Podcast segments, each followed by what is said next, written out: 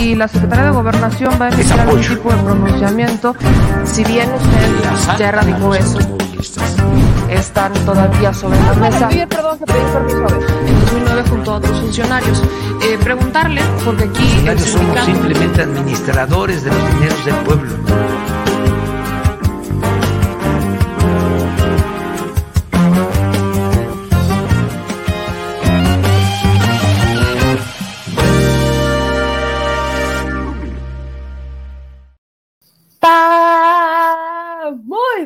Días, chilitos de mi vida y de mi amor. ¿Cómo es que ustedes están en esta bonita mañana de jueves de pre-sangundeo? Ha llegado el día, es pre, pre-sandungueo. Pre-sandungueo. Pre-sandungueo. No, a ver, usted, señor productor, no, no, ah, ah, ah. pre-sandungueo. Pre-sandungueo. Que usted haya entendido otra cosa no es mi culpa, señor productor. Lávese las orejas. que se la cerilla. Muy buenos días, chilitos. ¿Cómo están? Oigan, yo no quisiera ser Denise Dresser, la neta. ¿no? Ni hoy, ni mañana, ni nunca, ni mucho menos ayer. O sea, no, espérate, espérate. O sea, yo no, no, no, a ver, no tengo nada en contra de la señora personalmente. Creo que bajo otras circunstancias quizás me podría caer bien, ¿no? Bajo otras circunstancias. Pero, pero es que luego dice cada cosa. Que uno, miren, ¿Saben por qué? ¿Saben por qué uno dice, no quisiera ser Denise Dresser ni hoy ni mañana, ni mucho menos ayer? Pues es que da clases en el ITAM. Ese es este grupo intelectual, académico y así. Escribe en el Reforma, o sea, tiene espacio. A lo que voy, a, lo que quiero llegar es que tiene espacios, tiene esta voz que es escuchada y que es solicitada. No es que ustedes lo escuchada, solicitada este, por los medios tradicionales. Y hay un grupo de personas que la admira. Está bien. Pero aventarse un tiro de decir que el acuerdo, acuerdo que suscribe el Ejecutivo para blindar las obras, que es un asunto meramente político. Lo hemos hablado tres días, banda. O sea, tres días nos hemos aventado la explicación del acuerdo presidencial. Creo que a estas alturas ya es innecesario continuar. Pero ya sabemos el tema del acuerdo. Sabemos que es una decisión política.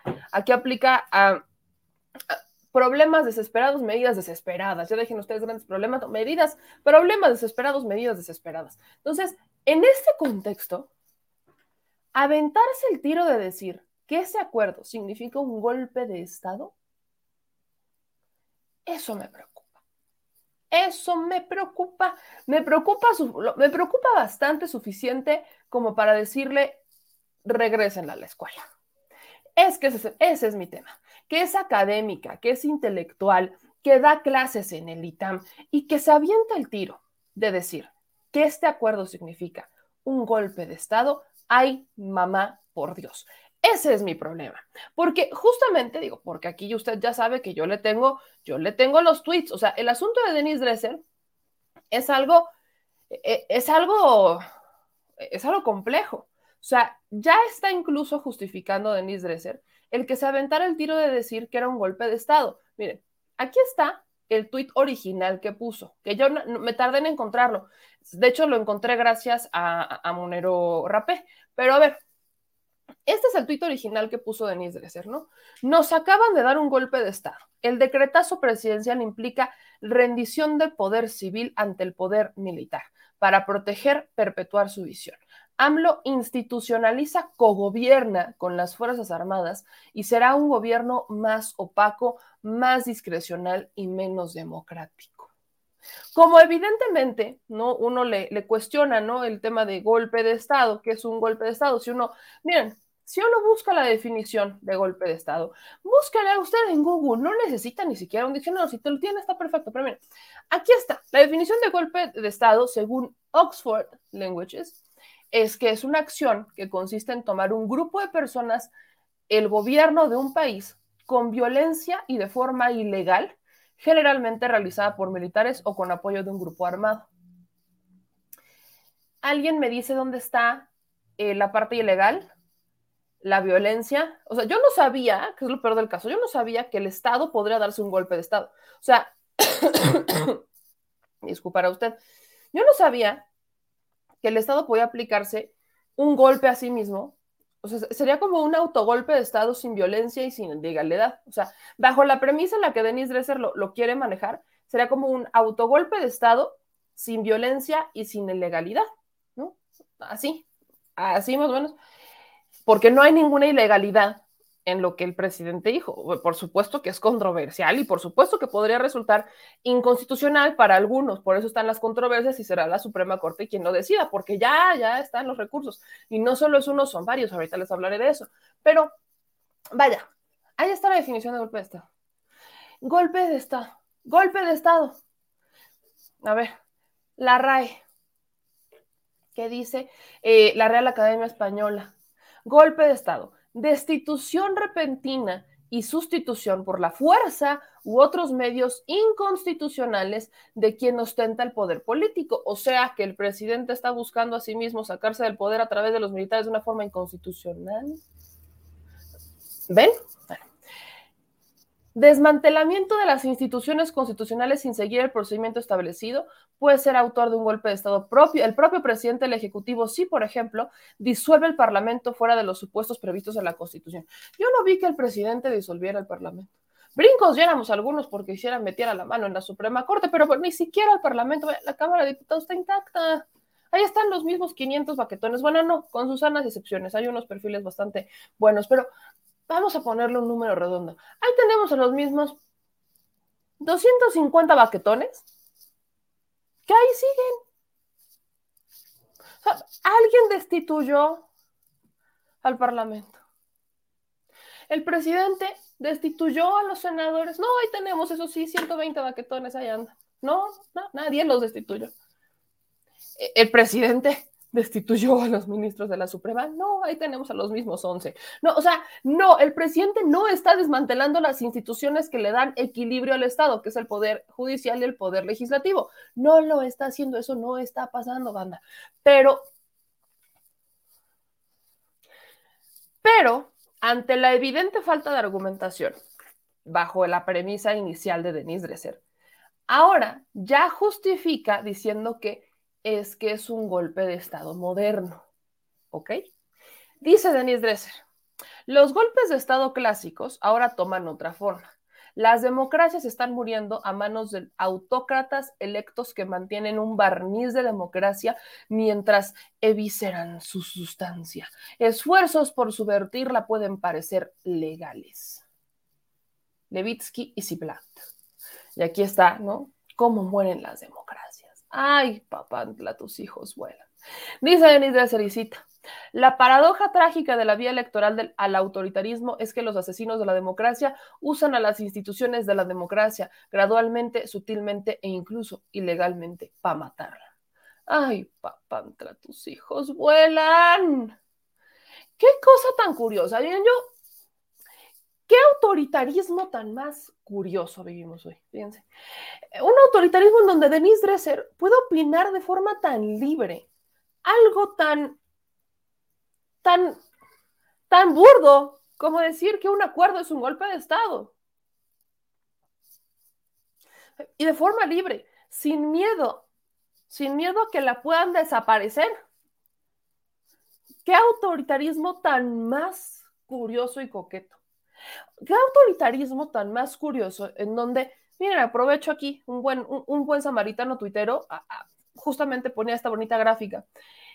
Qué autoritarismo tan más curioso en donde estos mismos personajes que en su momento recibían esta cantidad de dinero de Enrique Peña Nieto, hoy pueden opinar lo que realmente piensan.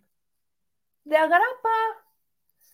O sea, hoy pueden, hoy pueden opinar lo que realmente quieren opinar, lo que realmente sale de su ronco pecho.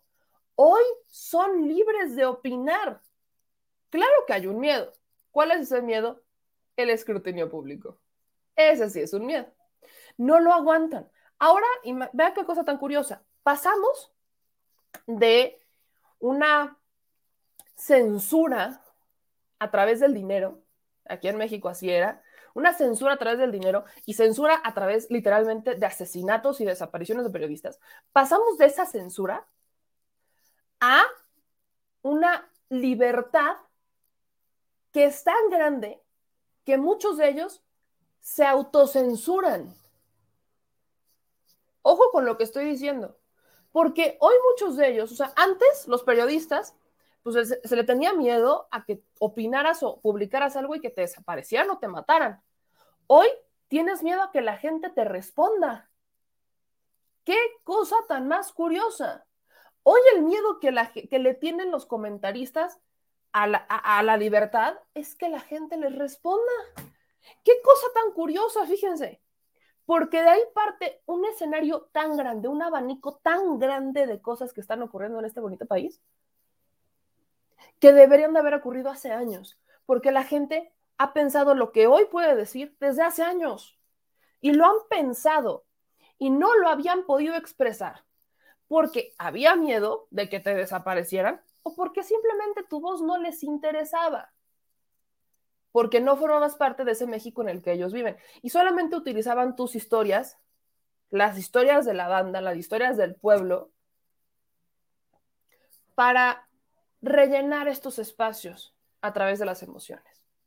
Porque las emociones mueven. Vean qué cosa tan curiosa. Vean qué cosa tan más interesante estamos viviendo. Benditos tiempos maravillosos que nos permiten a todos y cada uno de nosotros expresarnos y gratis. Yo digo, qué autoritarismo tan más, qué autoritarismo tan más curioso. Yo repito, ¿no? Qué autoritarismo. No, hombre.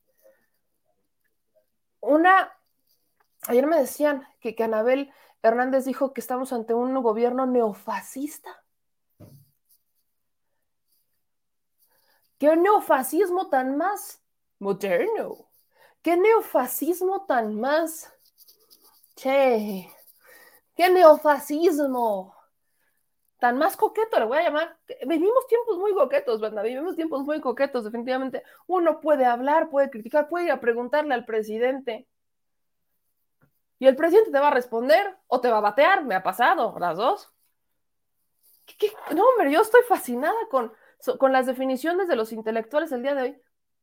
La moraleja de esta gran historia es esa, que como no toleran el escrutinio público, los que siempre han estado bajo el ojo público y se sienten intocables o paridos por los dioses, el problema radica justamente en eso, que lo que no les gusta es que no estén de acuerdo con ellos. No les gusta no tener la razón, no les gusta saber que la verdad se les fue por las manos, se les fue entre los dedos, no les gusta saber que son tiempos muy distintos, no les gusta enterarse que simple y sencillamente ya su opinión no interesa más que para burlarse en la mañanera, básicamente.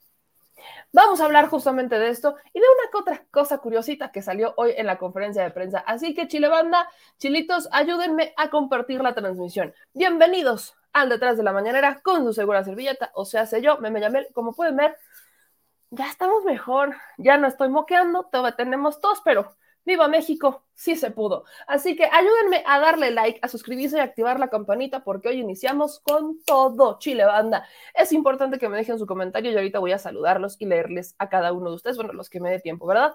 Acá, dicen por acá, Valentín Franco, perdón por no haber saludado, no merezco el desayuno. Buenos días, Chile Banda. No, no, no, no, no. Aquí todo se desayuna, aquí se desayuna, por favor. Francisco, estamos en un neofascismo muy cool. Eh, sí, eso estamos en un neofascismo muy coqueto. Yo repito, mi palabra favorita es coqueto. Coqueto. Gorgonio dice, y según ellos, la dictadura y comunismo que sienta eh, a negociar con las empresas, digo, qué raro está todo esto, ya de plano dan lástima. Les digo, qué autoritarismo, comunismo, neofascista. O sea, Estamos, pasamos de, de socialistas a comunistas, a populistas, autoritaristas, dictadores, neofascistas. O sea, alguien a mí que me explique cómo madres eso puede ser posible. O sea, ¿cómo es posible que tengamos un gobierno al mismo tiempo, al mismo tiempo,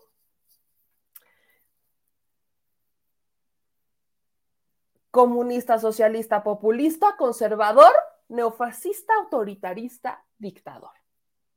Alguien a mí explíqueme cómo esto se puede hacer al mismo tiempo. No, no logro, no me hace match, no, no, no, no más no. Quizás estoy muy retrasada, ¿no? No sé, quizás tendré que regresar yo a la escuela. ¿Qué, qué cosas tan modernas uno se ve e, en este momento? Aquí, no, Karl Marx se vuelve a morir si escucha esto. Adam Smith se vuelve a morir. o sea, reviven los filósofos ideólogos de las políticas y de si el hombre es bueno o es malo, ¿no? Reviven y se vuelven a morir. O sea, así. reviven y. Papay. O sea, se quedan, pero, perdón, es, es jueves, ¿no? Ya, ya es jueves, ya ahora lo puedes bueno, se quedan, pero pendejos. O sea, aquí reviven y se quedan, pero estúpidos. O como de nombre, bendito sea, bendito sea tu reino.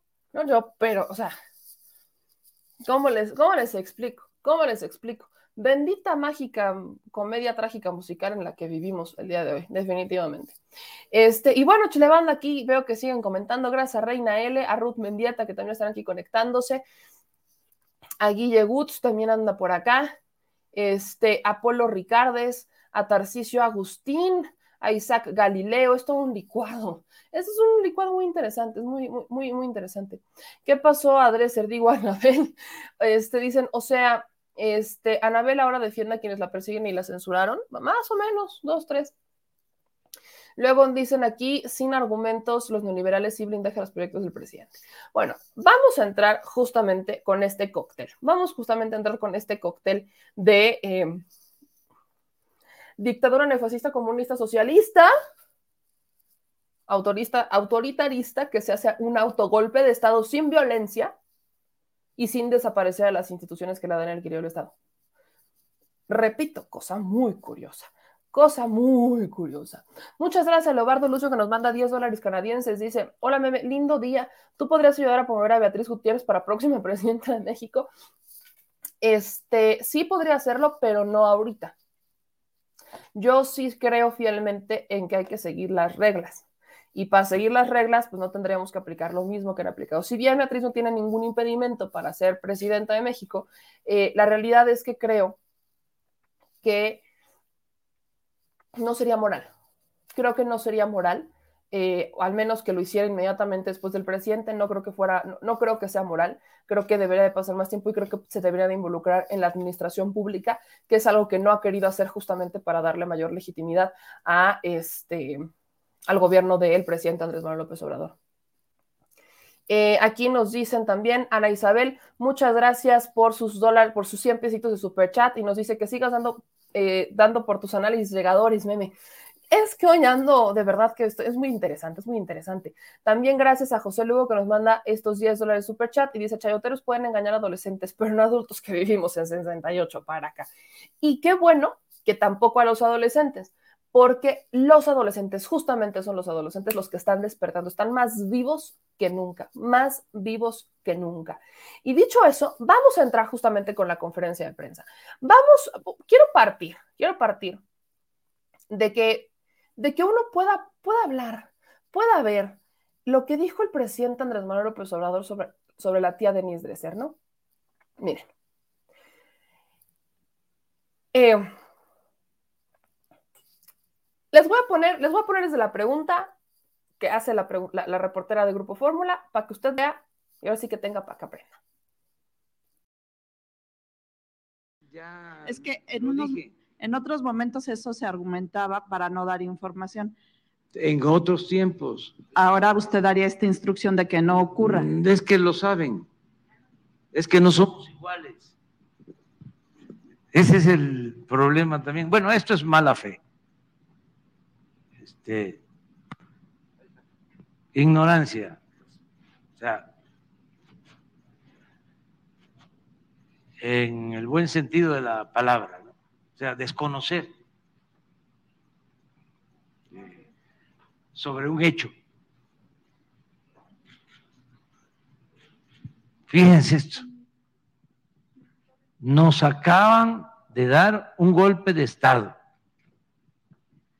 el decretazo presidencial primero no es lo mismo un acuerdo que un decreto. Ahí hay una diferencia.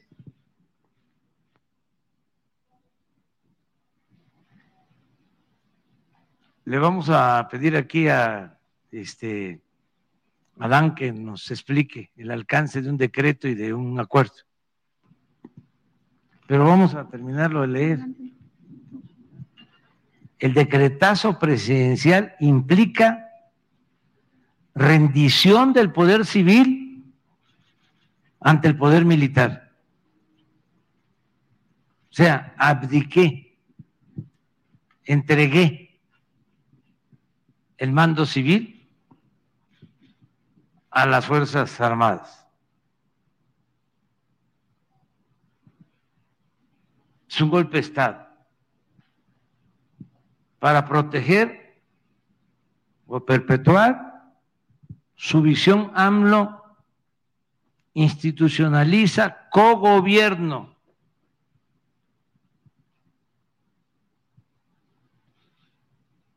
Para que haya un cogobierno se requiere reformar la constitución.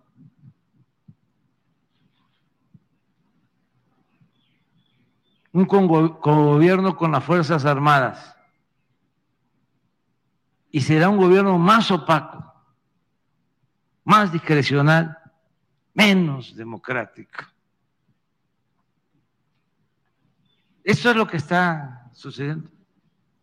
Pero no solo es eh, Denise, Krause y Aguilar Camín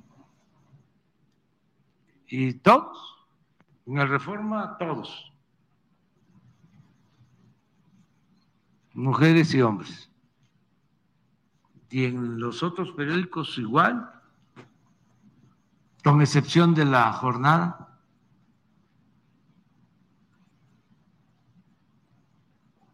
¿Qué otra excepción? Algunos articulistas del milenio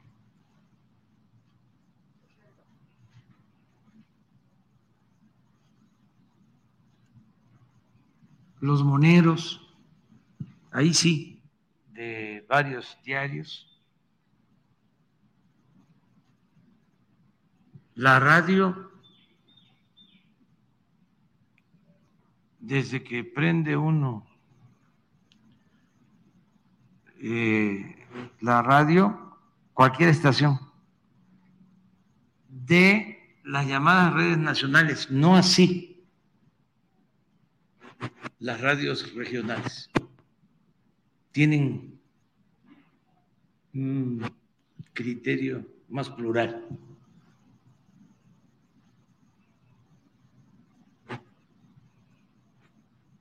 Las televisiones también no están tan este, tendenciosas.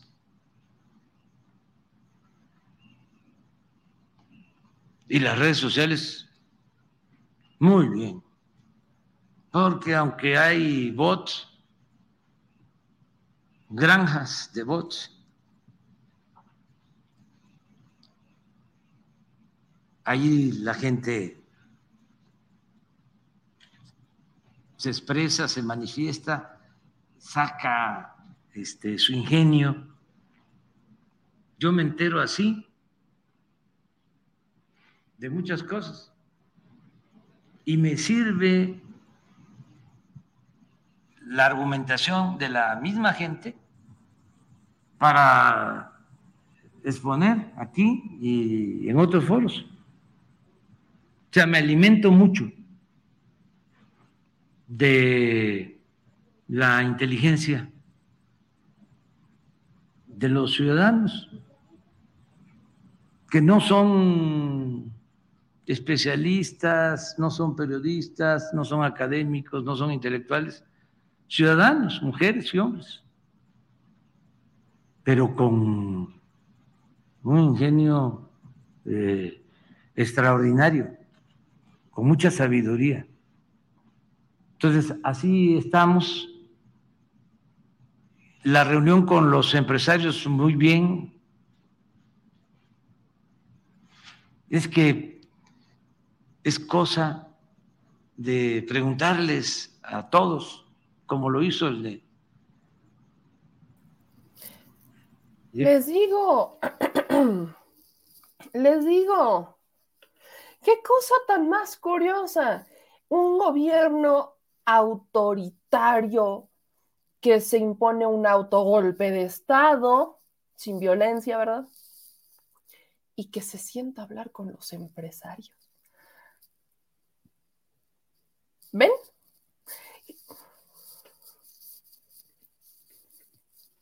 No, termino. Ven, ven, ven, escuchen esto.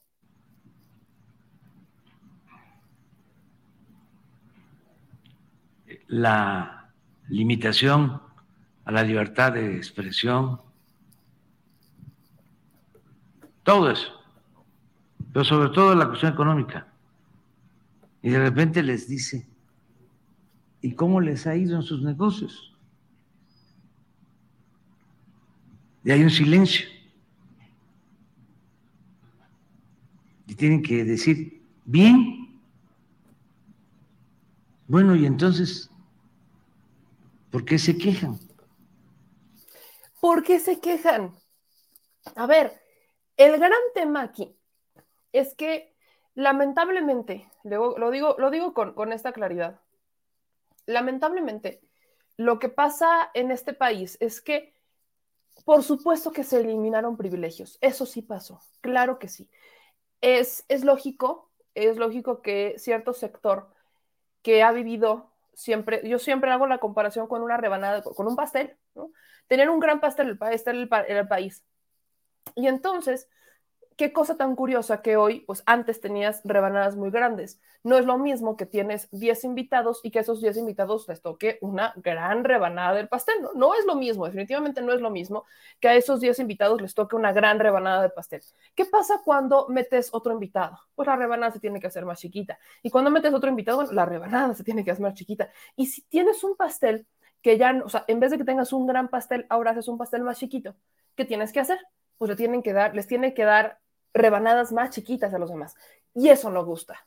Eso no gusta. Ahora imagínense que los que reciben el pastel son adictos al azúcar. Son adictos al azúcar y diabéticos. Y, o sea, son diabéticos y adictos al azúcar. O sea, les hace mal. Les hace mal tanto pastel. Y entonces les hacen el pastel más chiquito. ¿Y qué pasa? Pues nada, pasa que eh, pues tenemos un grupo de personas enojadas, porque cuando, cuando eres adicto a algo y te lo quitan o te lo limitan, te enojas, te frustras, te ponen a dieta, ¿no? Y dices, hijos de su Pink Floyd. Bueno, exactamente esa es la dinámica. Eso es lo que está pasando con el país, ¿no? Teníamos a estos empresarios, este sector empresarial, que este, pues que, son adictos al azúcar, son adictos al dinero, son adictos a, ganar y ganar y ganar. Y cada vez, o sea, si el pastel se hacía un poquito más grande, entonces comían más. Si el pastel se hacía un poquito más chiquito, comían un poquitito menos, pero era entre los mismos. ¿Y qué pasaba? Bueno, pues agarraban este pastel y para dar cierta legitimidad, porque empezabas a ver cómo los cuestionaban los de afuera, pues entonces, o sea, haz de cuenta que es un, estás en una fiesta que tiene vidrios por todos lados. Y entonces ves pasar a la gente afuera, gente pobre, gente que no tiene que comer. ¿Y qué hacías? En vez de partir una buena rebanada de pastel y dársela, partías un cachito y se lo dabas en la boca y te hacía sentir mejor. Eso es la caridad.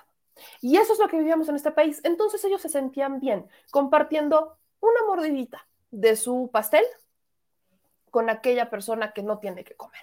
En vez de ayudar a esta persona a que, o sea, en vez de invitar a esa persona a entrar a la fiesta, y que entrando a la fiesta le dieras una rebanada de pastel.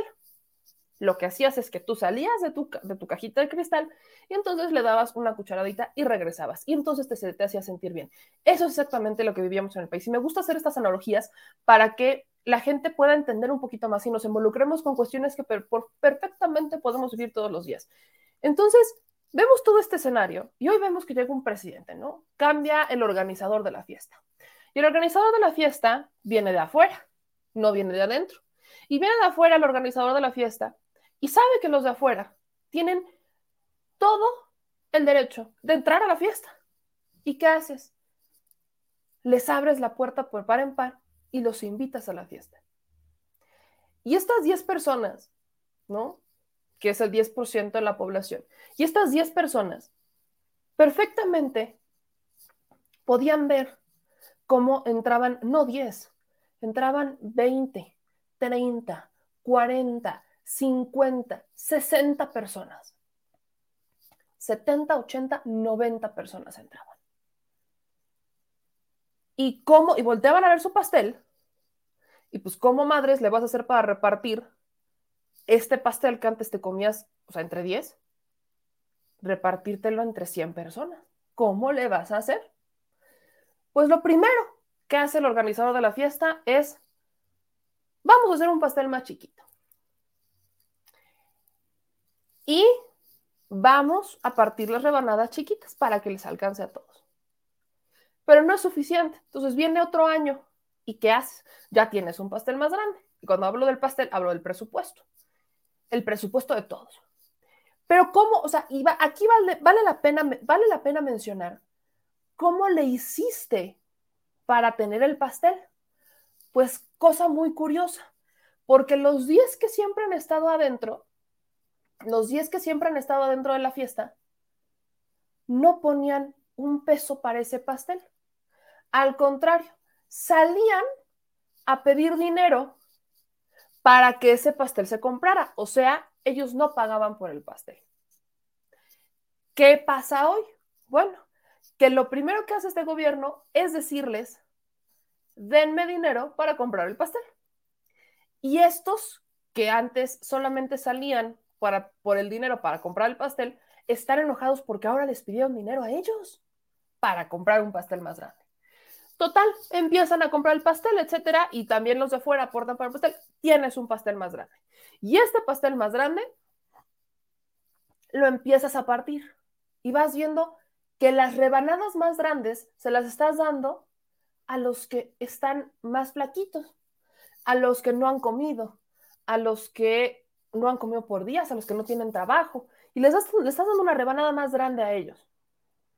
Y al final quedan unas rebanadas bien chiquitas para los mismos días de siempre que son obesos, tienen diabetes y son adictos al azúcar, porque aparte es por su bien. Ah, caray, ya no gusto. Y eso es lo que está pasando. Esta analogía del pastel me encanta hacerla por eso, porque perfectamente puede ejemplificar lo que aquí ha pasado, y no solamente en México, en cualquier parte del mundo. Estamos en una intervención de emergencia para este grupo, que no son todos, aparte no son todos los empresarios, porque dentro de estos días hubo uno que otro que dijo, ¿sabes qué? Tiene razón, no me hace bien, esto no está bien, vamos a cambiar la forma de hacer las cosas, le entro. Y entonces empezaron a aportar, pero hay otros que se están, de verdad, de verdad se están peleando por una rebanadita de pastel porque es su rebanada y se la han dado durante años y cómo se la vas a quitar. Ese es el tema. Por eso es importante entender lo que está pasando, para que abramos los ojos y para que podamos ubicarnos en el escenario en el que estamos. No puedes seguirle, o sea, y díganme ustedes, no puedes seguirle dando rebanadas tan grandes de pastel a gente que tiene una adicción al azúcar y que es diabética y que es obesa. No puedes, les hace daño, se van a morir. Y menos cuando tienes gente que no ha comido que no ha comido, que no, no, no tiene ni para vivir. ¿Qué es lo que nos indica la lógica? Algo muy simple y muy sencillo. Vamos a darle este pastel a la gente que lo necesita y también a estos empresarios que lo necesitan, vamos también a quitarles un poquito porque no les está haciendo lo suficientemente bien. Y cuando digo que no les hace bien a los empresarios, eh, el tema es la corrupción no hace bien absolutamente a nadie. La avaricia no le hace bien absolutamente a nadie. Pensar que uno va a dar caridad en vez de tener esa responsabilidad con la gente no le hace bien a nadie. Ese es el punto. Y cambiar, hacer esta revolución de conciencia es algo que nos compete a todos hoy, mañana y siempre. Porque no solamente pasa en México, pasa en muchos lados. Pasa en México, pasa en América Latina, pasa en Estados Unidos, pasa en China, o sea, pasa en todos lados, porque siempre va a haber alguien que crea que el país es suyo y que le corresponde solamente porque tiene privilegios o porque puede generar más recursos. Y eso no va, eso no debe de pasar, eso no debería de estar pasando. Por eso creo que sí es muy importante que podamos compartir estas analogías y que podamos entender el México en el que estamos viviendo. No podemos seguir pensando que estamos en un escenario en donde eh, vivimos entre azul y buenas noches, ¿me explico? No podemos, esto no puede pasar. Es increíble que hoy veamos a aquellos que son justamente expertos, que son intelectuales, que son este grupo de personas privilegiadas que disfrazan su responsabilidad con la sociedad por el privilegio que tienen, la disfrazan de caridad. No es caridad. La gente que menos tiene no quiere vivir de caridad. Quieren tener un trabajo, quieren poder salir adelante. Pero lo que sí ha pasado es que los gobiernos en este país lamentablemente han fomentado demasiado la caridad. Y la han fomentado ¿por qué? Porque deduce impuestos. No la fomentan para sentirse bien, tampoco crean que es un asunto meramente emocional, no la fomentan para deducir impuestos. Y de ahí radica gran parte de los problemas que hoy por hoy seguimos teniendo en el país. Que dejemos, tenemos que dejar de ver la responsabilidad social de aquellos que tienen un privilegio como una caridad o beneficencia. Su responsabilidad es importante. La construcción de un Estado no la puede hacer un solo, una sola persona. La construcción de la democracia no la hace una sola persona. La construcción de la democracia la hacen todos. Los empresarios, los de abajo, los que más tienen, los intelectuales de universidades privadas, los intelectuales de universidades públicas, los intelectuales del barrio, porque hay que reconocer que hay intelectuales de barrio. Y me encanta usar esta definición de intelectual de barrio, porque el intelectual de barrio es la gente que no estudió, pero usted no sabe la sabiduría que tiene. Conozco muchísimas personas antes, y siempre también menciono esto, antes podíamos hablar mucho de la educación de la calle.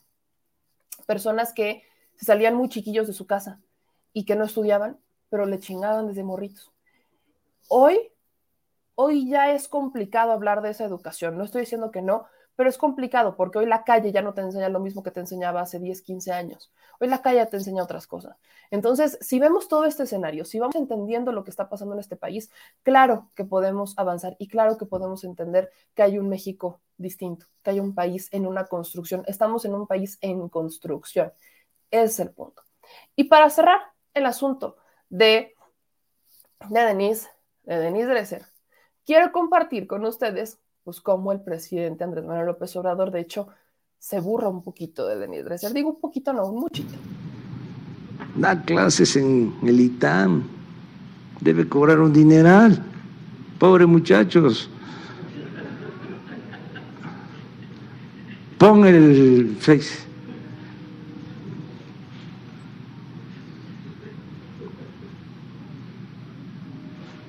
No es para tanto. ¿Lo tienen? Sí.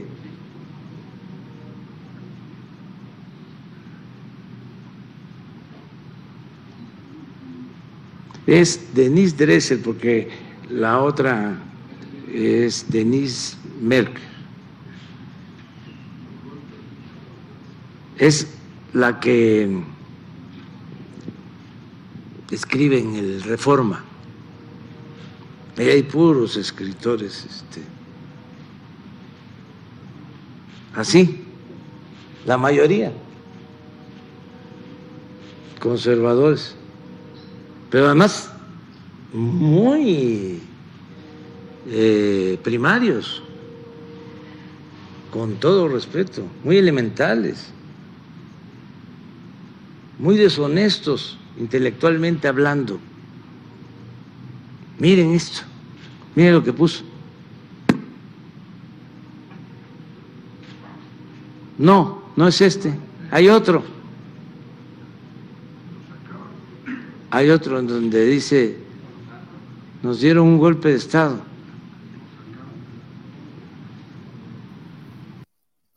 Y para rematar, ahora vayan a escuchar, porque sé que hay muchas personas que a veces no les da tiempo de escuchar la mañanera o que no escuchan la mañanera completa o que se van a trabajar y demás. Así que este byte es importante porque esta es la, explicación que da el secretario de Gobernación, Adán Augusto, sobre la diferencia entre un acuerdo y un decreto.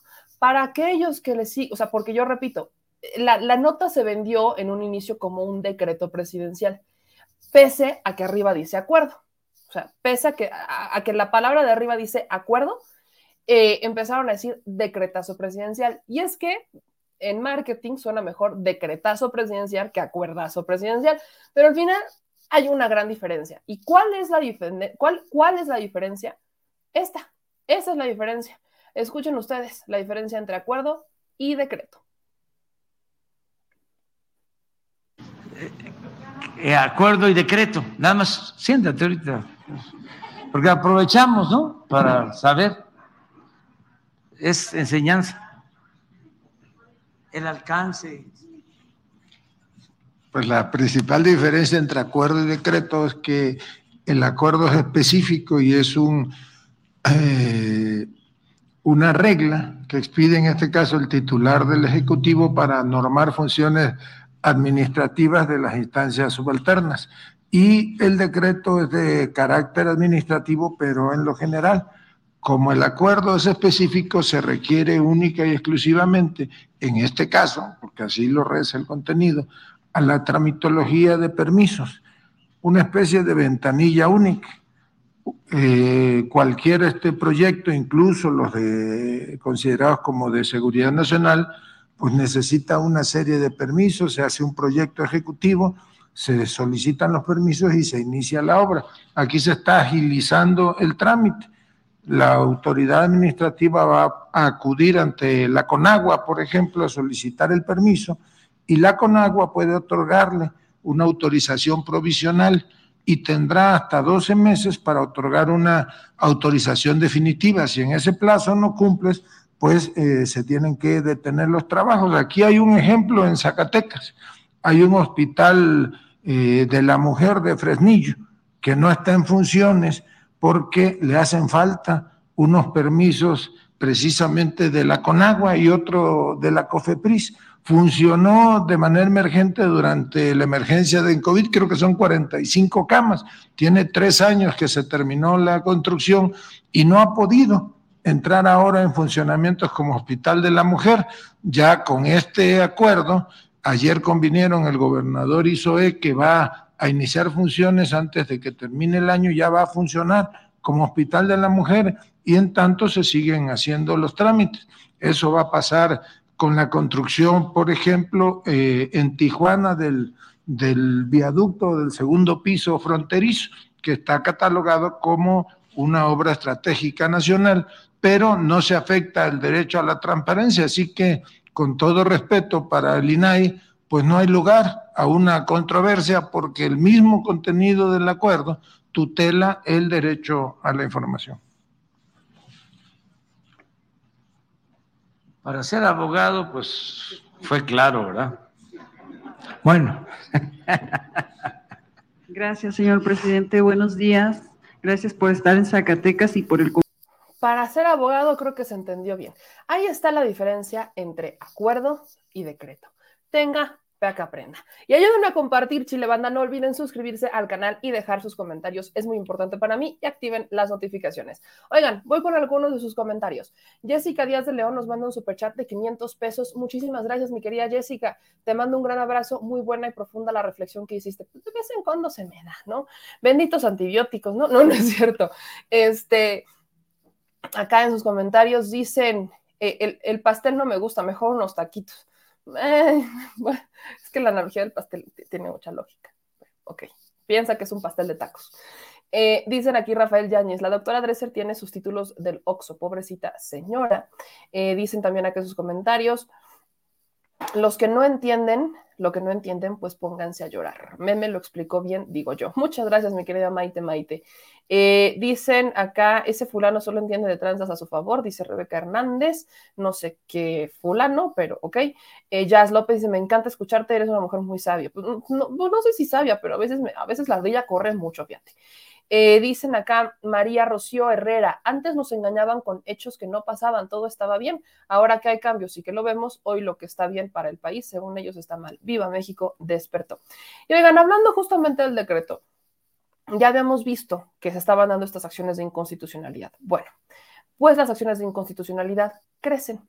Y hoy tenemos esta, este acuerdo presidencial que Laura Rojas, ¿se acordarán de la panista Laura Rojas? Bueno, presentó y ya se va también a la Suprema. Vean y escuchen brevemente esto. La sala que el asunto identificado con el número 8 que corresponde a la controversia constitucional 90 diagonal 2020 queda retirada para pleno. Chan, chan, chan. O sea, quiere decir que es otra acción de inconstitucionalidad que se pone sobre la mesa, es otra acción que va a entrar al quite para que podamos eh, ver cómo se van a sumar las cosas. Lo que yo les estuve explicando y les he estado explicando toda la semana es que esas acciones de, inconstitucionalidad son realmente previstas. Lo que Denise Dresser quizás no, no quiere ver, porque no, no creo que no lo sepa, creo que no lo quiere ver, porque son varios analistas quienes creo que hemos salido del, recuadro para entender la decisión del acuerdo hacia dónde va. Y yo lo ponía como el justo ejemplo de problemas grandes, grandes soluciones. Y este gran problema es justamente cómo tenemos eh, estas empresas que recurren al amparo. ¿Se pudieron haber hecho otras cosas? Claro que sí. ¿Cómo qué? Reformar la ley de amparo, hacer una reforma constitucional. Se pudieron haber hecho. Iba a tomar tiempo. Y lo que hoy no tenemos es tiempo porque hay que entregar las obras. Entonces, cuando tienes este escenario en donde vas, o sea, tienes que entregar las obras, tienes una cantidad de empresarios que se están amparando para parar esas obras y que tienes jueces que están concediendo los amparos suspendiendo las obras. ¿Qué vas a hacer? A medidas desesperadas, acciones desesperadas. ¿Qué haces? Pues hagamos un acuerdo. A sabiendas de que ese acuerdo va a generar que tengas un grupo de personas que así como quisieron frenar las obras a través de amparos ahora quieran frenar el acuerdo. ¿Y cómo le vas a hacer? Pues vas a ganar tiempo.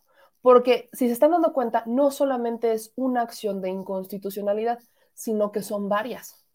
Esta sería la segunda. La primera, no más bien, esta sería la primera que oficialmente se presenta, que la presenta Laura Rojas, que es eh, panista, exdiputada del PAN. Ella, acuérdense que fue presidenta de la mesa directiva de la Cámara de Diputados en la legislatura pasada. Y lo que vas a tener ahora es que ya presentó una, pero el INAI también va a presentar otra. Y quién sabe cuántos más se van a sumar. En lo que la Suprema Corte las atrae, las resuelve, las ve, las lee, las analiza, se van a tardar meses. Y de aquí a que eso pase,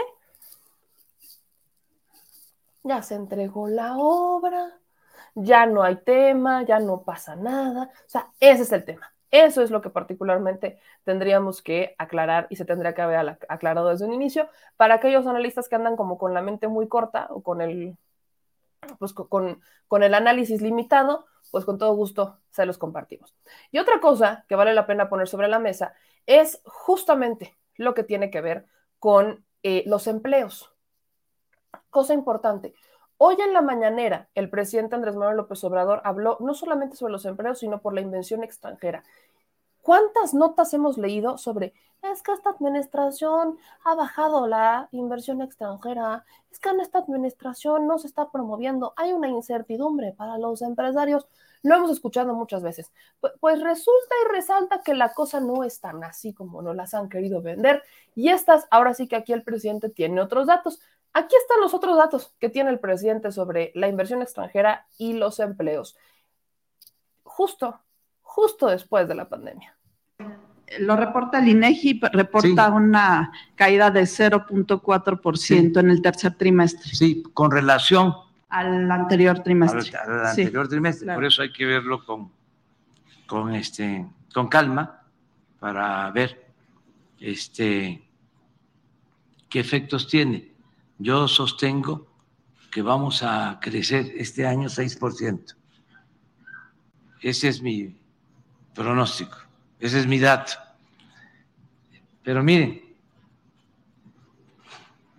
hay otra que tiene que ver con... No, no tienes la otra que tiene que ver con el comportamiento anual.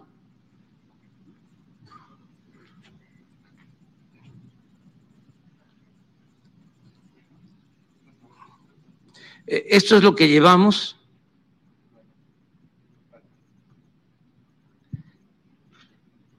En este mes de recuperados, 144 mil nuevos empleos. Esta es a la que me refiero. Miren, este marzo del 19, noviembre del 19, 20 millones 804. Aquí viene la pandemia, nos caemos. Aquí ya 20 millones, muy cercano, 768. Pero aquí ya 20 millones 912. Por eso hablo de que vamos a llegar. Aquí, a ver, para esto lo que indica es se superó el nivel previo a la pandemia con esto, porque se está considerando este dato de antes de la pandemia, que es febrero. 20 millones 614, ¿verdad? Y aquí superamos con 20 millones 768. En otras crisis que no fueron tan profundas, no se logró esto en tan poco tiempo. Si este, vemos los, los meses, ni en la crisis del el 95, ni en otras crisis se había logrado una recuperación tan rápida. Pero esto ya es único, porque nunca se habían tenido tantos trabajadores inscritos. Hay, por supuesto que hay tema, por supuesto que hay tema de hablar porque yo lo, he mencionado varias veces, eh, la recuperación post pandemia no es fácil, la recuperación post crisis no es fácil. Esta recuperación post crisis, algunos países, incluyendo Estados Unidos, no la han llegado a tener. Lo que ha tenido México en esta situación es que, vaya, ha incrementado los puestos de trabajo y estos puestos de trabajo que ha, que ha incrementado México muchos podríamos entrar en el análisis. Me ha tocado conocer algunos casos de gente que antes estaba emprendiendo, ¿no? Que ellos estaban bajo esta, vamos a emprender, que ya estaban empezando su propio negocito y que lamentablemente regresaron a ser empleados. Pero, al final hablamos otra vez de una, estamos hablando de una movilización. Es un proceso complicado y es un proceso en donde, por supuesto, quizás faltaría el incentivo hacia los emprendedores. Quizás eso sería lo que faltaría para que pudiéramos ver cómo se va impulsando este, la generación de autoempleo, porque al final México, y este es un tema también muy curioso que tiene que ver con los empresarios, México está lejos, muy lejos todavía de que los grandes empresarios sean quienes entreguen a este, quienes generen estos grandes empleos. Son los MIPIMES quienes están generando estos empleos, son los MIPIMES quienes más cumplen con, con los impuestos, son los MIPIMES quienes en realidad están, siempre han empujado al país, particularmente en México, y son las grandes empresas quienes han querido de forma desesperada bloquear a los MIPIMES. Entonces, hay que también entender quiénes realmente contribuyen a la sociedad. Y no estoy subestimando a las grandes empresas, solamente que ver las dimensiones. Estas grandes empresas podrán contratar 50 personas, pero muchas de ellas las contratan por outsourcing, las contrataciones no son, no son regulares, muchos de ellos también caen en este, no darles los sueldos justos o caen en, en despidos injustos, mientras que los MIPIMES cumplen mucho más con la, con la ley, ¿no? Que si con el IMSS, que si con los sueldos como deben de ser. ¿Por qué? Porque justamente muchos de los MIPIMES vienen de este esquema en donde eran contratados de una vía, una forma irregular. Eh, voy a leer algunos de sus comentarios. Muchísimas gracias a Felipe GH que nos manda un super chat de 5 dólares y dice, meme, ¿será que la barda de Calderón también la detuvieron los amparos? Una barda que, déjenme le recuerdo, construyó la Sedena. Ahí nada más Ahí nomás les encargo para que vuelvan a decir, ay, es que, es que el presidente le está dando mucho poder a las personas. Negativo, camaradas, negativo. Hay muchas cosas que antes se hacían y que las hacían mal. Ya no, ¿cómo se nos va a ocurrir cuestionarlos? Gracias a María Rico que nos manda un super chat de 10 dólares. Dicen por acá. Este también quiero agradecer. Me encanta cómo los imitas.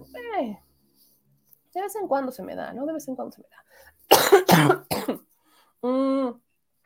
Muchísimas gracias a Home Serra, a mi querido Humberto y Maribel por un super chat de 1057 pesos. Muchas gracias.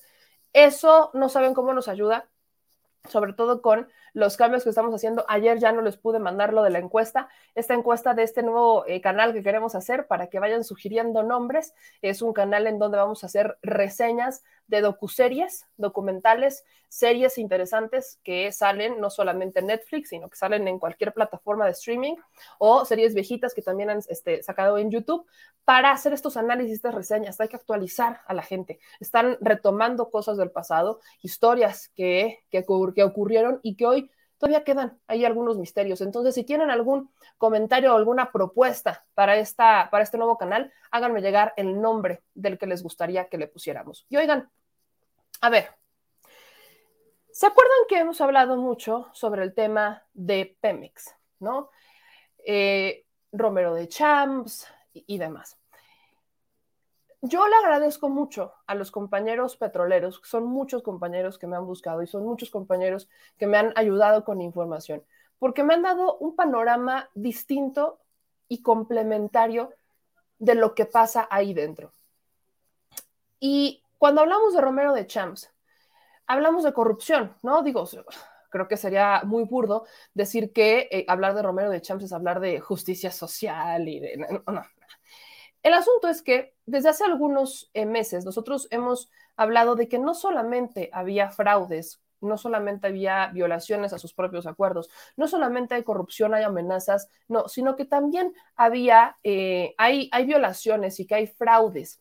Hay fraudes a través de, eh, de petroleros que fueron despedidos, de millones de pesos de salarios caídos. Hablamos también de, pues de un formato, ¿no? presuntamente, presuntamente, el sindicato, el sindicato simuló que había ciertos eh, compañeros que habían pedido una beca, les dijeron que era un préstamo administrativo y al final, eh, pues después de esta antigüedad, después de haber trabajado, pues resulta que nunca se les cumplió. Y yo le agradezco mucho a Alan Aldape, que es justamente eh, quien ha ayudado a construir esta, esta otra parte de lo que pasa en el sindicato, de esta simulación a través de becas, eh, por concepto de una beca en la Universidad Tecnológica de Cadereyta. Creo que es importante que pudiéramos hablar con él, así que yo le agradezco infinitamente a Alan que se pudiera conectar con nosotros el día de hoy. Alan, ¿cómo estás? Buenos días. Hola, buenos días, Meme. Muchas gracias por, por darme otra vez el espacio. Aquí andamos. Alan, ayúdame a explicarle a la gente eh, cómo se construye esta simulación, este fraude, del cual tú fuiste eh, uno de los afectados. ¿Cómo se construyó este otro fraude de Romero de Champs a través del sindicato de Pemex? Sí, mira, este, este es un esquema de corrupción, ¿verdad? Que es un contubernio entre la empresa y el mismo sindicato, ¿verdad? De que ellos, pues, como, ellos pues tienen la injerencia dentro de la empresa, ¿verdad? Y pueden tener y tienen el acceso a toda la documentación y toda la información privada de los trabajadores, pues le da el acceso, ¿me entiendes? Para que ellos puedan ingerir en las oficinas y pues en este caso así fue, ¿verdad? En este caso y estoy seguro que muchos casos de los compañeros que van a ver este este este video este han sido víctimas del mismo del mismo esquema de corrupción, ¿verdad? De, de la complicidad entre el sindicato y la empresa. Así ha sido. Y pues. Ok, o sea, es un, esquema de complicidad, ¿no? Estamos hablando de un esquema de complicidad del cual hay muchos que han sido afectados, ¿no? Así es. Y eh, en el caso específico aquí de Cadereyta, ¿verdad? Pues yo y mis compañeros. ¿no? Y pues el esquema del que manejaron fue el contubernio entre la empresa y el sindicato. En este caso, pues el líder sindical de aquí de Cadereyta, que se llama Rafael Ortuño González, alias Fali, ¿verdad? Él fue, pues ahora sí que el, el, artífice principal, el operador y el gestor de acuerdo al sindicato, ¿me? O sea, conforme al sindicato, porque dentro de la empresa, pues fueron otras personas, ¿verdad? Fueron trabajadores, pues de la vía administrativa y de recursos humanos los que están inmiscuidos en todo este esquema. que está documentado, ¿me entiendes? Mira, las personas, ¿verdad? Por este tema se ha dado mucho a hablar, ¿me entiendes? Y hay muchas opiniones, la opinión pública, pero nosotros lo que hicimos los trabajadores fue irnos por la vía legal, por la vía de las instituciones, denunciar ante las autoridades, no dimes y diretes ni chismes, simplemente lo que fuimos, fuimos, conseguimos pruebas y fuimos a denunciar a, a los responsables, que hasta el día de hoy pues están impunes, ¿me entiendes? Ahora, Alan, los documentos que me compartes, eh, me decías, eh, son documentos que no salieron completos, que no alcanzaron a salir completos eh, en la nota, en la nota que publica, sin embargo, pero antes ya la había retratado también Contralínea, nosotros ya habíamos ah, platicado el año pasado, entonces, esta es una situación que vaya, la impunidad sigue, la impunidad hoy, responsabilidad de quién sería, de quién sería la responsabilidad hoy de que esto no se resuelva, de que esto no avance.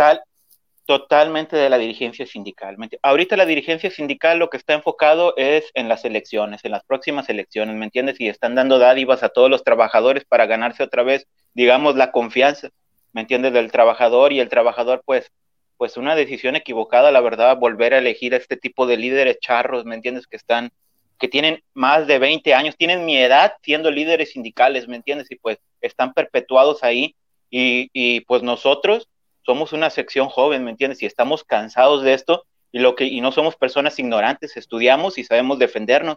Es lo que, le, queremos dejar claro a, pues ahora sí, a, quien esté detrás de todo esto, ¿me entiendes? Que no vamos a parar hasta llegar al final. Ahorita ya ganamos lo laboral, ¿me entiendes? Ganamos lo laboral y ganamos lo, lo, administrativo, ¿verdad? Nosotros denunciamos ante la función pública el expediente que te mandé, eso que estás mostrando, es, es parte de un expediente que formuló la, y integró la, la función pública que se le notificó a todos los trabajadores hasta, su domicilio. Dentro de ese expediente radican las pruebas, esas pruebas que tú estás mostrando donde dice que la representación sindical es la única que tiene la injerencia y fue quien gestionó todas las becas por los trabajadores, ¿me entiendes? La representación sindical. El trabajador no puede ir, oye, ¿sabes qué? Dame una beca. Hay, hay un procedimiento y hay una cláusula que se tiene que cumplir para que te den ese, esa prestación. No es nada más de que te la dan o te la depositan. Al final de cuentas, nosotros jamás, y lo demostró la, ley federal, nos amparó. Ganamos, no hay más. ¿Me entiendes? A, esa es la que nos abocamos. Pero lo, lo, que viene en los documentos, lo que viene en esos expedientes son las pruebas y son pruebas facientes que no mienten, ¿me entiendes? Y ahí están, donde la representación sindical fue quien tramitó todo a nuestras espaldas sin saber. Y tuvimos que esperar todo un juicio laboral de más de dos años para que los magistrados del tribunal en materia laboral decidieran en darnos la razón. Alan, ¿qué es lo que tú perdiste por esto? ¿Qué es lo que tú perdiste eh, por, por, esta lucha, por denunciar las injusticias, por, por inconformarte con esta forma que es muy triste decirlo, pero que parece una costumbre en el sindicato de Pemex? ¿Qué es lo que tú perdiste? Yo en personal, pues pues lo, lo, que he perdido, más que perdido, he ganado. Me he ganado enemigos, he ganado que hablen mal de mí, que me inventen cuanta cosa, porque pues a eso te prestas. Cuando tú eres un trabajador disidente, ellos te ven como la oveja negra, el malo de la película, el que quiere desestabilizar la sección, ¿me entiendes? Sin nada que ver, yo lo único que luché y lo que digo, yo no pertenezco a ningún partido político, ningún líder de esos que quieren ser secretarios generales ahorita del Nacional, nada lo único que nosotros buscamos es nuestro trabajo. Desde un principio que nos despidieron, esa fue la misión. Y se han acercado con nosotros todos esos líderes que andan ahora diciendo de que pues van a pelear por los trabajadores y que van a hacer esto y que van a hacer lo otro. Pero pues al final de cuentas nadie hace nada y sigue todo igual. Alan, ¿cómo ves eh, estas elecciones, no? Las elecciones que vienen.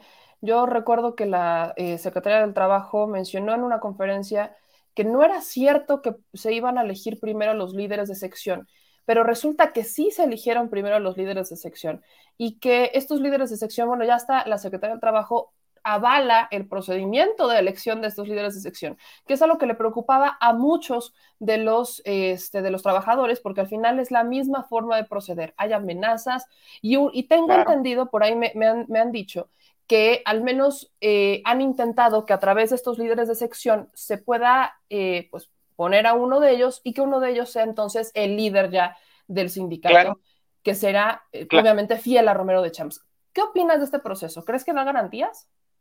No, mira, la, o sea, la garantía se supone que debería de ser piso parejo. piso parejo para todos los, los aspirantes a que quieren ser, ¿verdad? O sea, lo que quieran ser secretarios generales del Nacional o secretarios locales, pero debería de ser un piso parejo y lamentablemente no lo hay porque pues estos líderes seccionales tienen años ahí, tienen años ahí, se la saben de todas, todas, ¿me entiendes? Tienen el recurso económico, el recurso político, el recurso humano para hacer las campañas y hacerlo. Y la prueba está de que pues hay más de 400 quejas ante el Centro de Conciliación y, Registro Laboral, ¿me entiendes? 400 quejas, ¿me entiendes? Nada más en la primera etapa de, la, de las elecciones, faltan las otras dos etapas. Imagínate, si así fueron estas, ¿cómo van a estar las del Nacional? Alan. Que son más importantes. Sí, claro, son más importantes. Quiero hacerte dos preguntas. La, esta, esta primera pregunta es, ¿qué hace falta? ¿Qué hace falta? ¿Qué mano hace falta? ¿Quién debe de intervenir?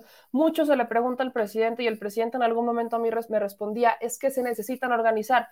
Luego se empezaron a hacer ciertas modificaciones, se han dado propuestas en donde un grupo de, de, compañeros decía, es que hay que jubilar a todos los que se puedan jubilar porque todos los que están cometiendo corrupción pues ya están ahí arriba, hay que sacarlos. ¿Qué es lo que se debe de hacer para limpiar? Mira, jubilar, jubilarlos, jubilarlos es premiarlos jubilar a un, a un trabajador como ellos es premiarlos. ¿Crees que, o sea, no creo que les haga falta una pensión de 5 mil, 10 mil pesos a la, a la catorcena? Eso no les hace falta. Ellos lo que ocupan, ¿verdad?, es rendir cuentas, rendir cuentas de en qué se han gastado todas las cuotas de los trabajadores, a dónde han ido a parar, ¿verdad? ¿Qué se ha hecho con ese dinero? Eso es, que rindan cuentas, porque pues jubilarlos nada más pues se van para su casa y que paguen los que tengan denuncias ante la fiscalía cuanto a la función pública, que rindan cuentas, que ya no los mantengan, pues sí, en, los, los cuidan, o sea, alguien los protege, o no sé si en la fiscalía o algo de que pues durante más de 26 años se mantienen impunes, y pues este gobierno ya tiene tres años, ¿me entiendes? ¿Y cómo va a ser de que el órgano interno, que Pemex, le dé esa permisidad a estos líderes para que continúen en, en la impunidad nada más? ¿Por qué? O sea, ¿quién es la persona encargada dentro de Pemex que les permite seguir actuando de esta manera. ¿Y por qué? ¿Me entiendes? ¿Cómo no te vas a dar cuenta del tipo de personas que son? ¿Me entiendes? Como tú dijiste hace rato de Romero de Champs, decir, el, decir el nombre Romero de Champs es sinónimo de corrupción, ¿me entiendes? Y sigue haciendo y sigue impune. Y nuestro caso es simplemente uno, uno de, de más de miles que ha de haber de violaciones a, los trabajadores. Solamente que pues no se sabe, no se hacen virales, no, no se sabe, no los ponen ante los medios, pero los casos y las violaciones ahí están. Y, de, y ahorita estas elecciones, pues es una simulación, ¿me entiendes? Es una simulación porque al final de cuentas el sindicato te coacciona, de una manera u otra te coacciona, ¿me entiendes? Y pues ahí es donde cede el trabajador. La mayoría, no todos. La mayoría, pero sí todavía es la mayoría, ¿no? Sí, sí, porque están en una zona de confort, ¿me entiendes? Y no se quieren meter en problemas. O sea, no se quieren meter en problemas con, con el líder sindical, ¿me entiendes? Porque las represiones son duras, son duras. O sea, a ti y a tu familia, a tu hermano, a lo que tengas, ¿me entiendes? Sobre ellos se van y te amenazan y te, te golpean, todo. O sea, así son ellos, el casicazgo. Claro, o sea, hay mucho, mucho lo hemos platicado que al final eso es una situación en donde arriesgan mucho y como son pocos los que arriesgan mucho, no se ha generado un cambio. Necesitan ser muchos los que arriesguen para entonces poder sacar esta, estas viejas prácticas. Oye, Alan, y déjame decirte nada más que aquí en la sección 49, ¿me entiendes? O sea, mis compañeros tienen mucho miedo, tienen mucho, mucho miedo, ¿me entiendes? De levantar la voz o de denunciar, ¿verdad? Tienen mucho y yo les digo que, quiten el miedo porque si no, nunca vamos a poder hacer nada. Porque estos señores, se, por ellos, si por ellos fueran, ahí se quedan hasta que, hasta que sean polvo, ¿me entiendes? Alan, por último, y te agradezco mucho que pudieras conectarte con, con, nosotros, el hecho de que eh, se gane, de que hayan ganado esta pues esta, esta demanda, ¿no? vamos a llamarle, eh, obliga a Pemex a pagar millones de salarios caídos, a reinstalarlos en los puestos de trabajo a quienes fueron despedidos en 2019 por este fraude. ¿Eso a cuántas personas beneficia? ¿Eso a ti te beneficia particularmente? Claro, claro, a mí y a las 198 familias, a los hijos de los trabajadores, a las esposas de los trabajadores que fueron afectados durante más de dos años, estuvieron pues sin un sustento, ¿me entiendes? Sin un sustento y mis, compañeros pues son personas mayores de edad, ¿me entiendes? Que pues toda su vida han sido petroleros de oficio, ¿verdad? O, ahí mismo se especializaron en una, en una área, en una cierta área que pues es difícil desempeñar fuera del, del área laboral de Pemex. Y es por eso que pues se las han visto, se la han visto muy duras, ¿me entiendes? Se la han visto muy duras. Pues mi querido Alan, te agradezco mucho que te conectaras con nosotros. Ya sabes que en la medida de lo posible, pues esta también es tu casa, también es un espacio para poder sí, la y, voz. y, lo, y, los salarios, los salarios, pues, pues es algo que tiene que pagar Pemex, Claro. ¿verdad? O sea, no porque lo digamos nosotros, sino porque pues la ley fue la que determinó, ¿me entiendes? Un juez, un magistrado, fue el que determinó de que pues fue una, fue un proceso viciado, fue un proceso viciado durante todo y pues nos dio la razón al final de cuentas y lo que dictamina la ley es de que nos van a reinstalar y nos van a pagar nuestros salarios caídos. Y déjame hacerte un comentario nada más, meme, Sí, que durante todo este tiempo, que las 200 plazas, ¿verdad? De nosotros, nosotros estuvimos despedidos, esas plazas estuvieron siendo ocupadas por trabajadores transitorios, temporalmente, pero hace como unos 3, 4 meses fue de que, no sé si supiste que hubo un bloqueo en todo México de las, de las plazas. Y hubo manifestaciones en varias secciones por el bloqueo de estas plazas. Después, antes de las elecciones, se desbloquearon y todas estas plazas fueron hechas definitivas. ¿Qué significa eso? Que todos los trabajadores transitorios y muchos trabajadores, ¿verdad? Este, quedaron de planta en nuestras plazas, en nuestras plazas que tienen un litigio jurídico. ¿Me entiendes? Que dice la cláusula 10 del contrato colectivo que ningún trabajador puede ocupar definitivamente esa plaza hasta que termine el litigio jurídico. Si termina el litigio jurídico y en ese caso perdimos la demanda, ¿verdad? Pues el sindicato sabrá qué puede hacer con esa plaza, ¿me? Ya no nos corresponde a nosotros, pero durante el, litigio que todavía está y ahorita culminó, ¿me entiendes? Esas plazas se hicieron definitivas y ahora los trabajadores que quedaron de planta ahí, ¿verdad? Pues, pues están en la, en la penumbra y buscan, y buscan, ¿verdad? O sea, una respuesta de lo que va a pasar, pero pues eso, eso, eso son, son mañas, son mañas y son cosas de que el sindicato hace para sacar dinero, ¿me entiendes? O sea, para exprimir las plazas. Eso fue nada más un tráfico de plazas. ¿Me entiendes? Eso fue lo que hicieron durante que nosotros estuvimos despedidos. Hasta el final, como ya no las pudieron, las vendieron. Le sacaron el dinero totalmente. Así es. Vaya complicado porque ahora los ponen en una situación como a pelearse entre los que estaban con los que Así regresan, es. ¿no? No, de hecho, de hecho, estas, estas personas van a ir a reclamar, ¿me entiendes? Ya se están organizando, ya están haciendo grupos los, los, los trabajadores que quedaron recientemente en esas plazas demandadas, ¿me entiendes?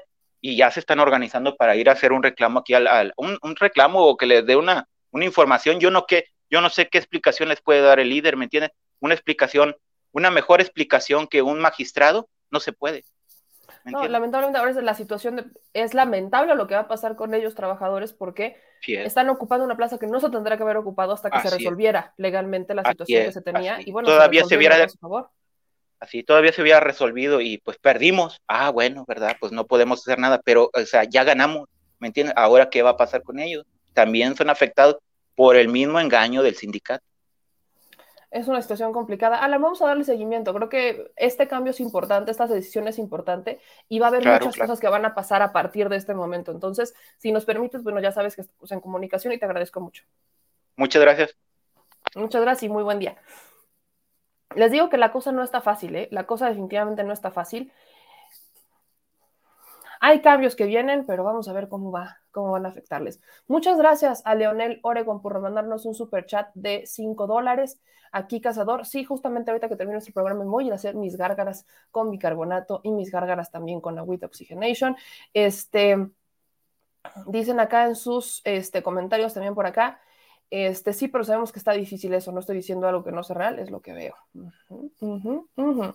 Oigan, antes de irnos, miren, cuando el Partido Acción Nacional dice que, que ellos van a, cuando sale Marco Cortés a decir que ellos son el futuro de México y no sé qué tanto, yo solamente quiero hacerles una pequeña recomendación, es muy chiquita.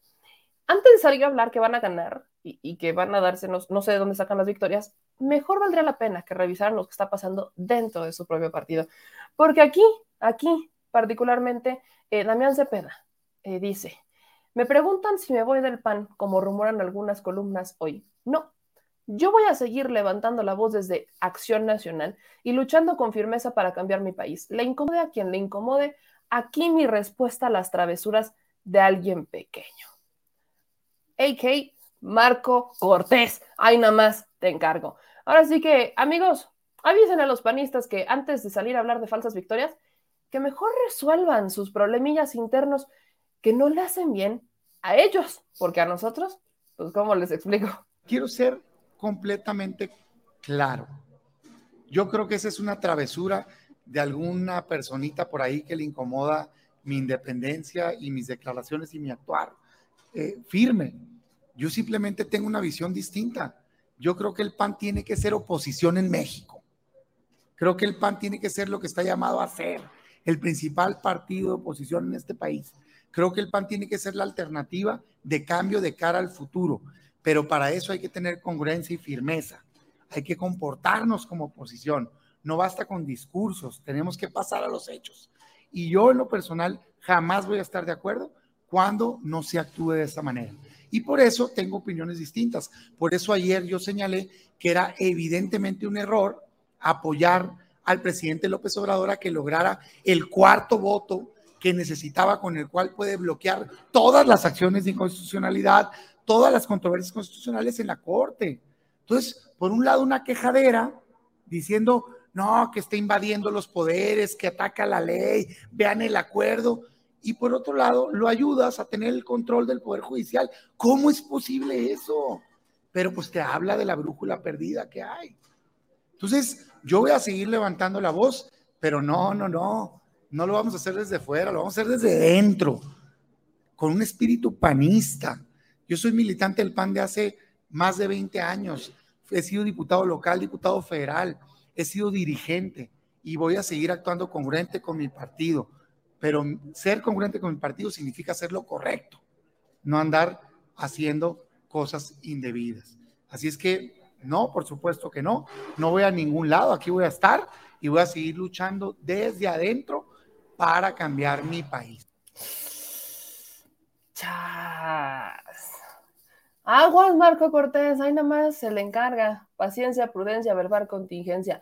Muchas gracias, Acción Democrática, que ya se convirtió en miembro del canal. Acuérdense que pueden en YouTube pueden volverse miembros, ahí les dice unirse, también lo pueden hacer en Facebook. Entonces, gracias a todos los que se están convirtiendo en miembros de nuestros espacios, tanto en Facebook como en YouTube, hacen algunas aportaciones, son aportaciones mensuales que nos ayudan a seguir creciendo. Aquí quiero leer el comentario de Carlos Arteaga que dice, Meme Yamel, yo salí de joven México después de la muerte de Colosio. Ya estaba harto de las mordidas que tenía que pagar a Salubridad y a la delegación para poder mantener mi negocio abierto. En Estados Unidos nunca vi noticieros en español o programas televisivos de entretenimiento. Ahora me por medio de los canales de YouTube o Facebook de las cantidades ofensivas de dinero que se robaban los políticos corruptos o los impuestos que no pagaban los empresarios corruptores. ¿Ven? Y oigan, yo ya me iba, ¿no? Ya me iba. Pero, ¿quién creen que respondió? Yo me iba, yo me iba, pero ya no. Me iba, pero ya no me voy. ¿Por qué? Porque, qué bonito. Denise Dresser ya le responde al presidente. ¿Y en dónde creen que le respondió? Con Aristegui. Les voy a compartir lo que dijo Denise Dresser. Este extracto lo retomo desde aquí, desde la página oficial de Carmen Aristegui. Inhalen, exhalen y cuenten hasta mil. Esto es lo que dijo Denise Dresser sobre lo que el presidente mencionó en la mañanera. Te obligaste a responder, Carmen, eh, al presidente, cosa que yo tenía pensado hacer más tarde, pero aprovecho el espacio. al dedicarle casi 10 minutos de su mañanera a criticar lo que escribo, eh, creo que el presidente demuestra que mi crítica es certera y cuánto le cala. Su ataque refuerza mi argumento eh, estamos viviendo la erosión de la democracia en México por la vía de la militarización, la vía del decretismo, la vía del estado de excepción, la vía del abuso de poder. Eh, hay una amplia literatura académica reciente sobre el fenómeno de la desdemocratización, la erosión democrática a nivel global, no solo en México. El ejemplar más reciente de, y discúlpenme por hablar en inglés, ahora se ha vuelto políticamente incorrecto ser bilingüe o tener doctorados en el extranjero. El número más reciente del Journal of Democracy, que es eh, una publicación de gran prestigio a nivel internacional, está dedicado al tema de la erosión democrática y hay un capítulo sobre México. Eh, y el argumento central es que los golpes de Estado clásicos, los de Augusto Pinochet, los de las armas y los militares, están cediendo el paso a otras formas de desdemocratización, de control del Estado e incluso de militarización del Estado. Eh, la paradoja trágica de la vía electoral al autoritarismo es que las instituciones de la democracia son utilizadas por quienes llegan por la vía democrática. Esas instituciones gradualmente, sutilmente e incluso legalmente son aniquiladas eh, o debilitadas. Eh, retomo dos cosas que dijo mi colega Ricardo Rafael hoy. Eh, el acuerdo decretazo del presidente es una amenaza a la seguridad nacional. El acuerdo decretazo del presidente es una amenaza a la al corazón de la Constitución. yo invito con mucho gusto al presidente a mi aula, donde por cierto gano mucho menos que él y mucho menos que tantas personas que han sido asistentes suyos que ahora tienen puestos de primer nivel en el gobierno. Lo invito al aula para que escuche los debates, la argumentación. Eh, él esta mañana dijo que aprendía mucho de las redes sociales. Pues lo invito a aprender sobre la constitución, las leyes que rigen al Estado mexicano, la normatividad para la construcción de obras de infraestructura, los peligros de la militarización, las leyes que mencionó eh, Ricardo Rafael, tantas de ellas que se violan con el famoso acuerdo. Y lo invito también a que ojalá aprenda sobre las reglas de la democracia, para que también ojalá entienda cómo las está violando. Las puertas de mi aula están abiertas para él. Pues ahí está la invitación, Denise, al presidente de la República y por lo pronto a los tres, gracias por estar aquí.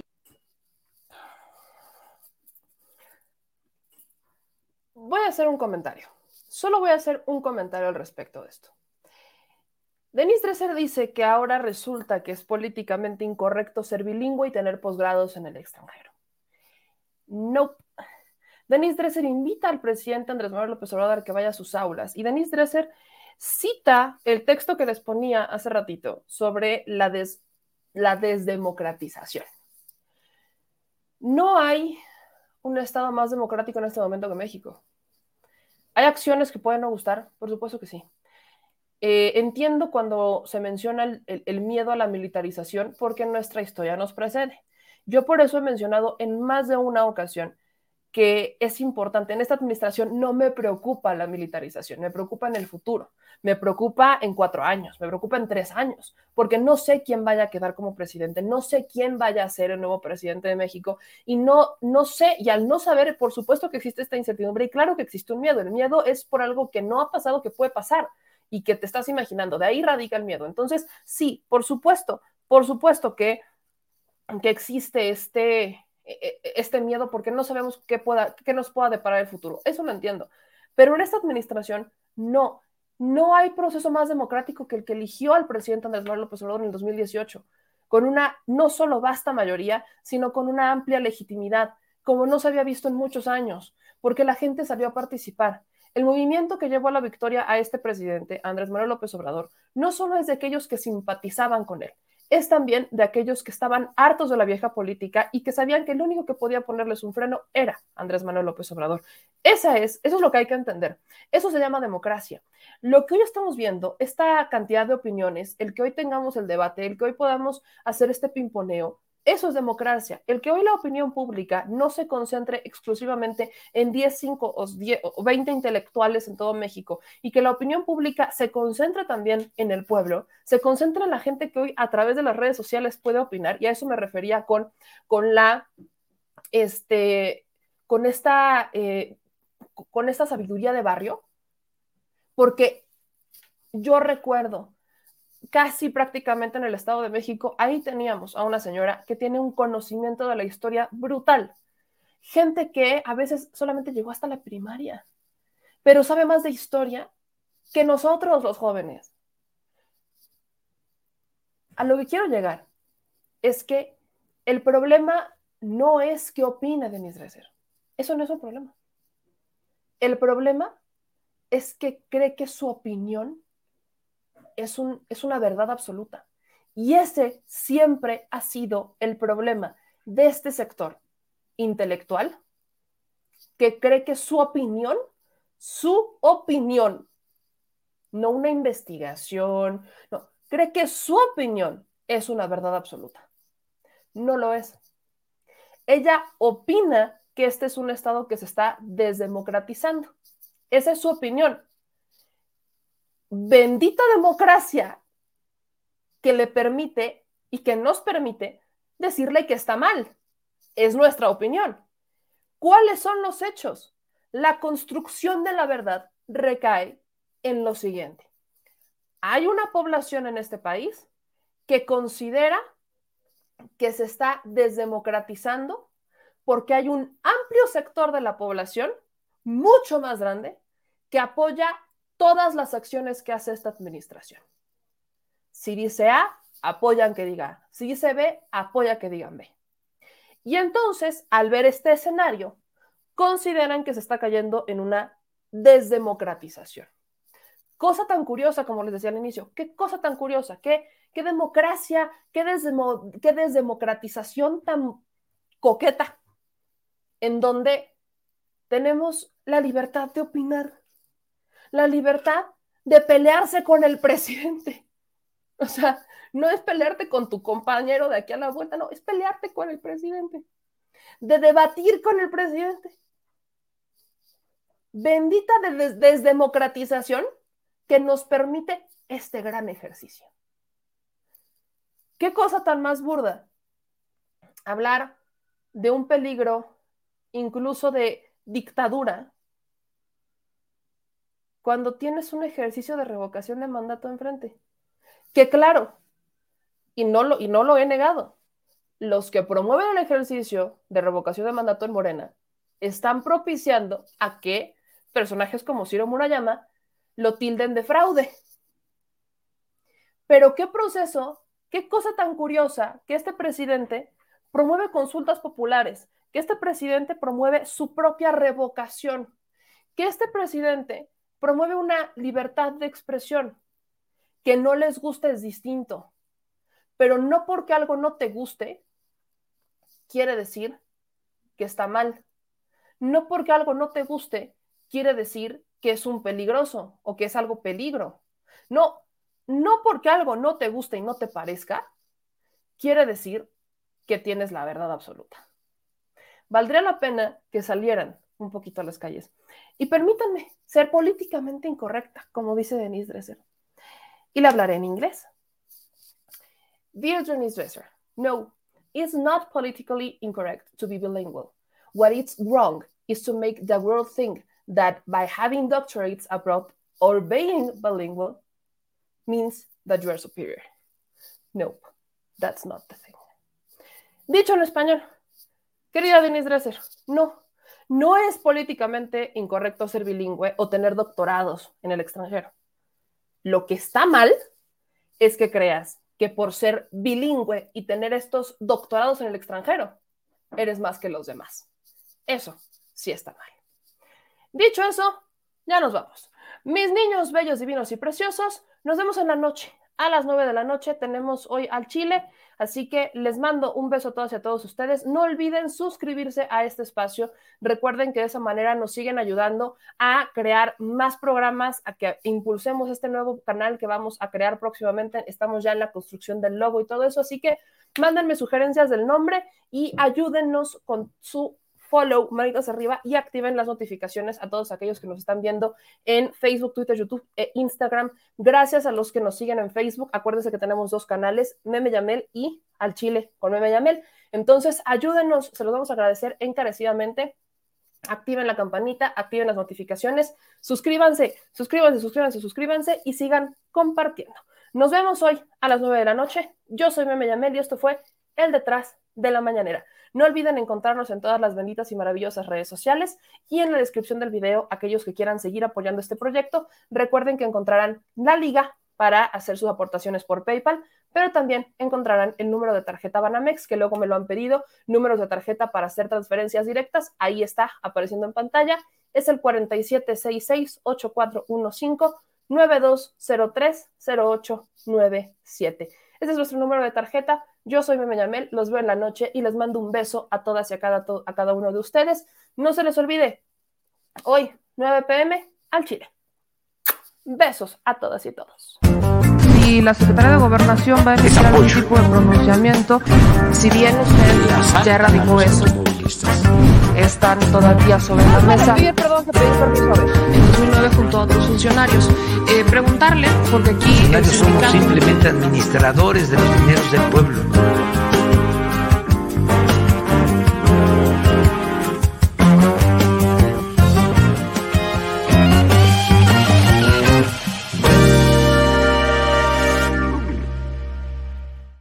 Si estás en Puebla y quieres un café que de verdad sepa a café, ve a Georgian Café. Vas a encontrar postres, variedad de cafés y tés, pero sobre todo un precio justo y sabor inigualable.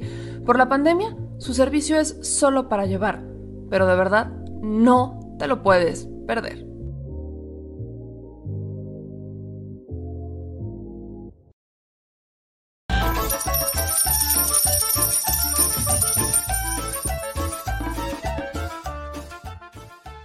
Al Chile. Recuerda que una forma de apoyar nuestro proyecto e impulsarnos a generar más y mejor contenido es a través de los superchats en nuestras transmisiones en vivo. Solo tienes que dirigirte al recuadro donde escribes mensajes, darle clic al símbolo de moneda, colocar los datos de tu tarjeta bancaria, el monto a donar y de forma inmediata se verá reflejado en un recuadro de color con el mensaje de tu preferencia. Otra manera, por si no nos alcanzas a ver en vivo, es ir a la descripción de nuestro video de YouTube, darle clic a la liga de PayPal y repetir el proceso como en los superchats. Ese recurso llegará directo a nuestra cuenta bancaria. En Facebook también puedes apoyarnos de forma mensual. En el inicio de nuestra página encontrarás el botón Quiero colaborar. Ahí podrás adquirir una membresía que nos impulsará a seguir combatiendo la infodemia desde esta plataforma. Y si eres de los que no confía en la tecnología, puedes hacer un depósito o transferencia a nuestro número de tarjeta Banamex, desde cualquier establecimiento, banco y hasta tu aplicación móvil. Anótalo. El número es 4766-8415-9203-0897. Recuerda, esto es completamente voluntario y es una forma de apoyar e involucrarte más con este proyecto independiente. Hazlo tuyo y comparte.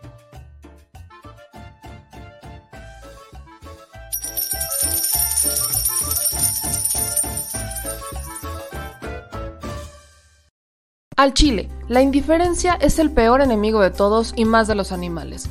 Los últimos datos del INEGI señalan que en México existen cerca de 18 millones de perros y alrededor del 70% viven en las calles, es decir, casi 13 millones han sido abandonados, extraviados o nacieron en las calles. Esto posiciona a México como el primer país de América Latina con mayor índice de perros abandonados y también con mayor indiferencia al tema. El abandono es un fenómeno que afecta a perros y gatos de todo tipo, no entiende de edades o de razas. El 20% de perros y el 11% de gatos abandonados son de pura raza, mientras que el resto son mestizos. Por otro lado, la mayoría de perros y gatos llegan al refugio en la edad adulta, aunque también son recogidos cachorros y animales de edad avanzada. El maltrato animal también está presente y nuestro país aún está en pañales, pese a que se está comenzando a legislar para crear sanciones más severas a quienes cometan ese tipo de delitos. Por eso es importante la participación ciudadana y pedimos tu ayuda. Es hora de dejar de callar y ayudar a darles voz a quienes siempre están ahí para darnos una patita. Educar, esterilizar, identificar, reflexionar y adoptar es básico para revertir la tendencia pero si tú no tienes la posibilidad de adoptar o rescatar, ayuda a diferentes organizaciones que ya lo hacen. Angelitos Peludos,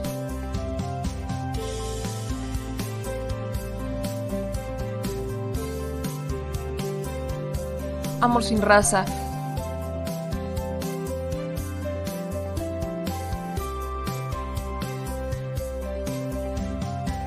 Frida Puebla,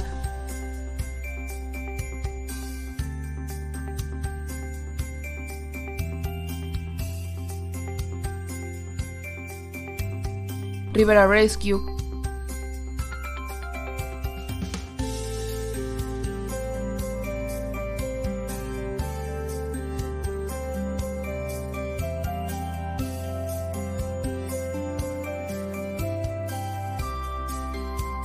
Voz Animal MX.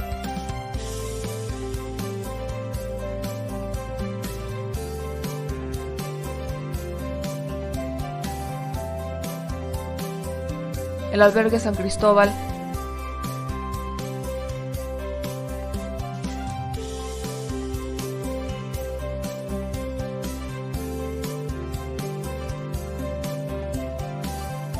Fundación Toby.